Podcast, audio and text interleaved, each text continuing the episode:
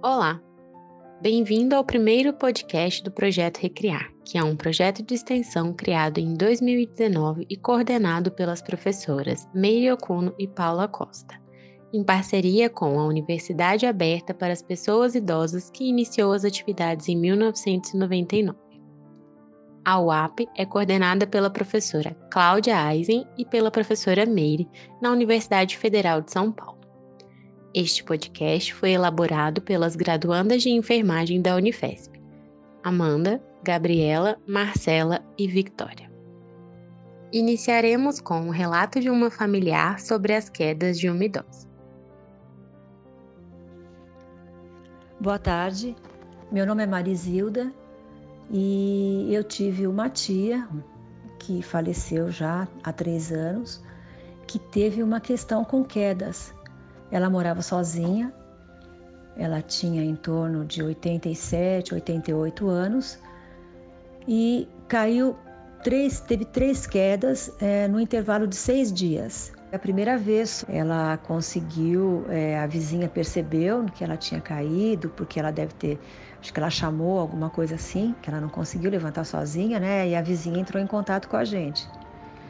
Na, depois, quando houve o segundo, o terceiro tombo, a gente já tinha providenciado alguém para ficar com ela, mas mesmo assim, num descuido, ela, ela quis fazer alguma coisa sozinha e caiu.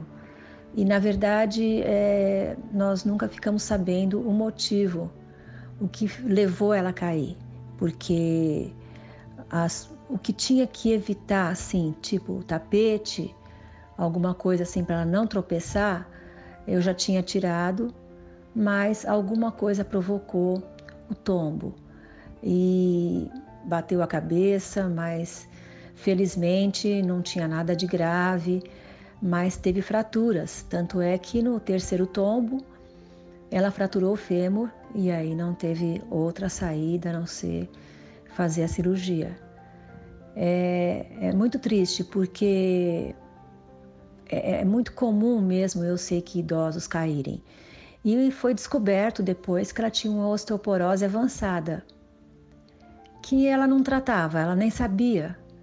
Então é bem provável que, que tenha sido o motivo da, das quedas, né? Mas assim, realmente foi uma coisa assim impressionante, é, porque foi dia sim, dia não, e tadinha, né? Sofreu bastante com isso. Espero ter colaborado Obrigada. Agora falaremos então sobre a prevenção de quedas. As quedas podem ocorrer em qualquer idade, porém, entre os idosos representam um sério risco devido à maior fragilidade do organismo, que pode sofrer graves lesões, levando a graves consequências como fraturas, redução da capacidade funcional, institucionalização precoce, isolamento social e depressão, por exemplo. Quedas são a primeira causa de acidentes em idosos. A OMS estima 2 bilhões de idosos em 2050. As dificuldades causadas pelo ambiente podem ser pisos escorregadios, encerados ou molhados, a ausência de corrimão, assentos sanitários muito baixos, tapetes soltos, ambiente com baixa iluminação, ruas esburacadas e calçadas mal conservadas, entre outros. Elimine tapete se possível, se não, compre um tapete cuja parte de baixo seja antiderrapante. Se tiver escadas, nunca deixe tapetes perto dela e coloque tiras adesivas antiderrapantes na borda dos degraus. Instale corrimãos por toda a extensão da escada, dos dois lados. Eles devem estar em uma altura de 76 centímetros acima da escala. Evite andar de sapatos com salto, sola lisa ou frouxos, como tamancos e chinelos de dedos. E nunca ande só de meias. Sempre amarre o cadarço do sapato e prefira calçados com sola antiderrapante. Lembre-se de se sentar para colocar o sapato, assim não corremos o risco de desequilibrar. Não use roupas muito compridas que arrastam no chão para evitar tropeçar nelas também. Atente-se à altura da sua cama. Você deve conseguir subir e descer facilmente dela. Também evite sentar em cadeira ou sofá muito baixos. E não suba em cadeiras para alcançar objetos que estão no alto. Então, os utensílios, alimentos e roupas mais utilizados devem ser mantidos em lugares de fácil acesso. E lembre-se, ambientes mal iluminados favorecem as quedas. Instale interruptores de luz na entrada dos cômodos, assim não precisa andar no escuro até conseguir ligar uma luz. Interruptores que brilham no escuro podem ajudar. Mantenha uma lâmpada e lanterna ao lado da sua cama. É importante deixar lanternas em vários lugares da casa também, em caso de um apagão. No banheiro, você pode aumentar a altura do vaso sanitário com um elevador de assento e instalar barras de apoio laterais e paralelas para facilitar ao sentar e levantar. Cuidado com o comprimento de cortinas de chuveiro e com os degraus para entrar no box. Não utilize tapetes de tecido ou retalhos, pois eles podem provocar escorregões. Utilize tapetes emborrachados ou antiderrapantes e instale barras de apoio dentro do box para facilitar a movimentação durante o banho. Utilize uma cadeira resistente e firme dentro do box se tiver dificuldades para se abaixar durante o banho. Aumente a iluminação.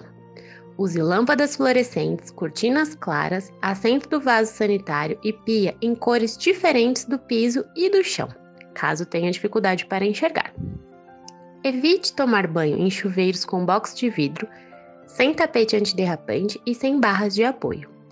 Nunca levante no escuro para ir ao banheiro. Providencie um interruptor de luz ao lado da tomada, um abajur ou mantenha uma luz de vigília acesa, corredor ou do banheiro. Caso precise, chame por ajuda ligando 192 SAMU, 193 Corpo de Bombeiros ou 190 Polícia. E por fim, escutaremos o relato de uma profissional de saúde sobre as quedas. Olá, meu nome é Michelle Billet, sou enfermeira gerontóloga e hoje eu vim compartilhar um pouquinho com vocês a minha experiência de ter atendido um idoso pós-queda no ambulatório médico de especialidades do idoso, o qual eu trabalhava. Esse idoso, ele tinha aproximadamente 77 anos, histórico de um infarto devido a uma pressão arterial mal controlada, que ele achava que não precisava tomar as medicações conforme a orientação médica. E utilizava óculos, mas não sabia dizer a última vez que passou em avaliação com o especialista. E a sua esposa relatou o início de esquecimentos, mas sem impacto na sua capacidade funcional, na sua qualidade de vida. Esse idoso, ele morava com a sua esposa, que também é idosa, e tinha a presença dos filhos que visitavam esporadicamente aos finais de semana.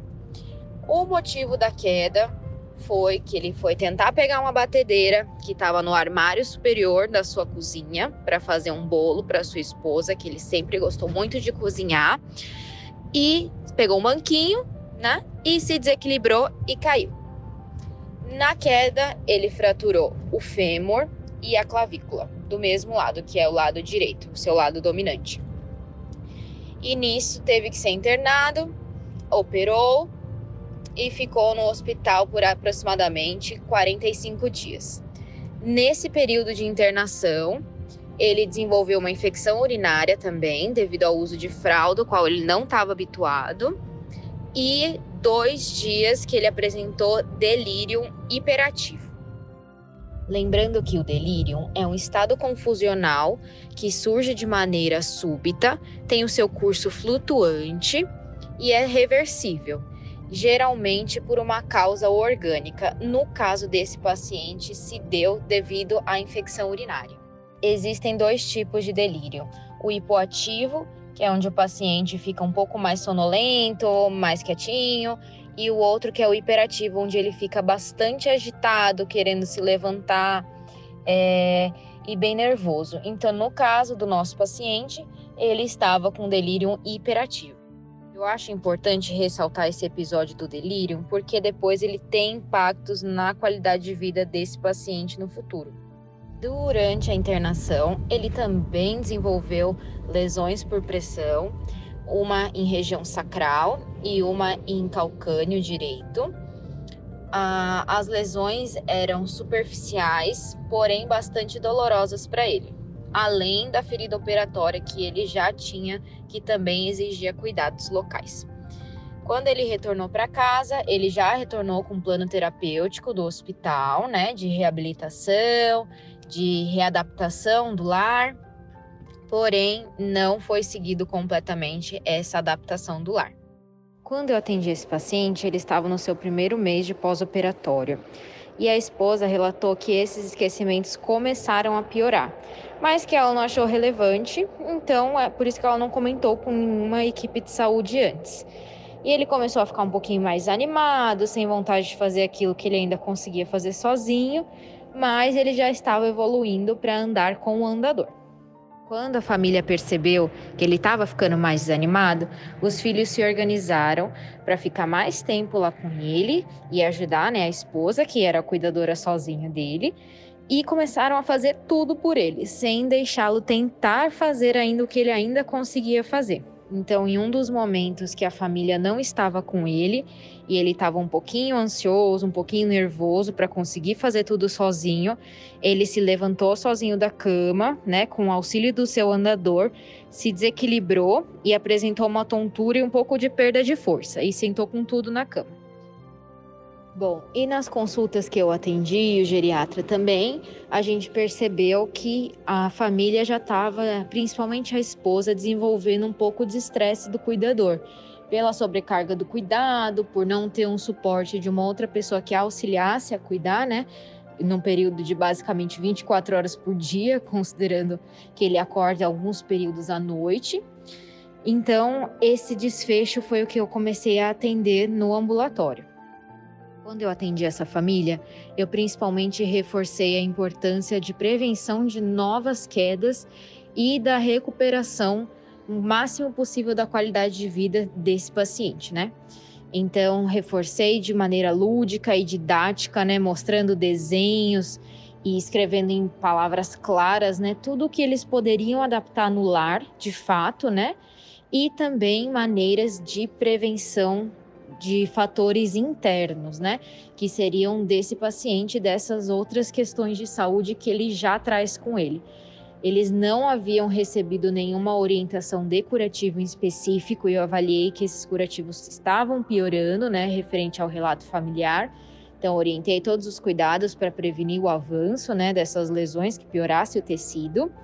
Orientei também, juntamente com a fisioterapia, né, do ambulatório, os cuidados nas transferências, né, nos deslocamentos, o que precisaria se atentar, sinais dolorosos ou não, coisa, sinais de alerta que precisariam trazer para a equipe de saúde caso esse idoso tivesse alguma mudança. Então, foi abordado nesse sentido. Reforcei a importância de deixar o idoso fazer tudo que ele ainda conseguia fazer e estimular o que ele não conseguiria fazer para que ele se sinta incluído na rotina, que ele se sinta capaz, né, de manter as atividades que ele realizava e também a importância, né, da integração com o núcleo familiar, bem como a importância do cuidado com o cuidador. Então a gente também reforçou com a esposa dele, que também é idosa, a necessidade dessa atenção à saúde dela por estar agora com essa com esse dom de cuidar dele, né? Esse paciente acompanhou com a gente por um período de dois anos, né? Passou por diversos profissionais, conforme as demandas que ele ia apresentando. Então, o que eu ressalto principalmente é a importância da gente trabalhar em equipe multi de maneira transdisciplinar. O que, que é isso? É a gente conseguir trabalhar em conjunto e não apenas cada um no seu quadrado. É o cuidado integrado, centrado naquele paciente. Então, eu vou pensar se a minha área hoje é a prioridade de cuidado desse paciente. Então, é sempre é, pensar de, em forma conjunta para que o benefício final seja sempre o paciente, evitando assim que a gente tenha possíveis iatrogenias do cuidado.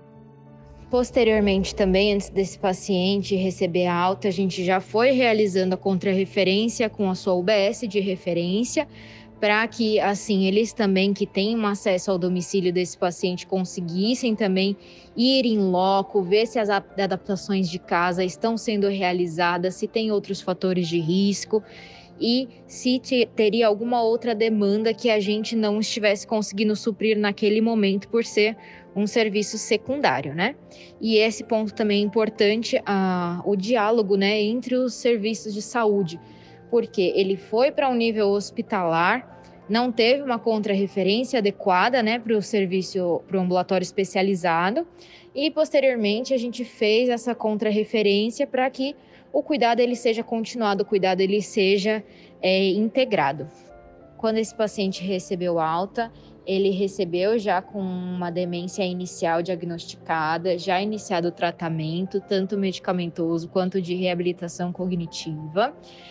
Foi com todo o plano de cuidados passado para casa e a UBS orientada que caso houvesse né, alguma mudança clínica de capacidade funcional muito importante para que encaminhasse novamente para que a gente pudesse reavaliar. A família também foi acolhida e foi orientada, sanando dúvidas, é, com demonstrações práticas e todo aquele material lúdico que eu havia comentado, para que assim eles se sentissem mais seguros para o cuidado.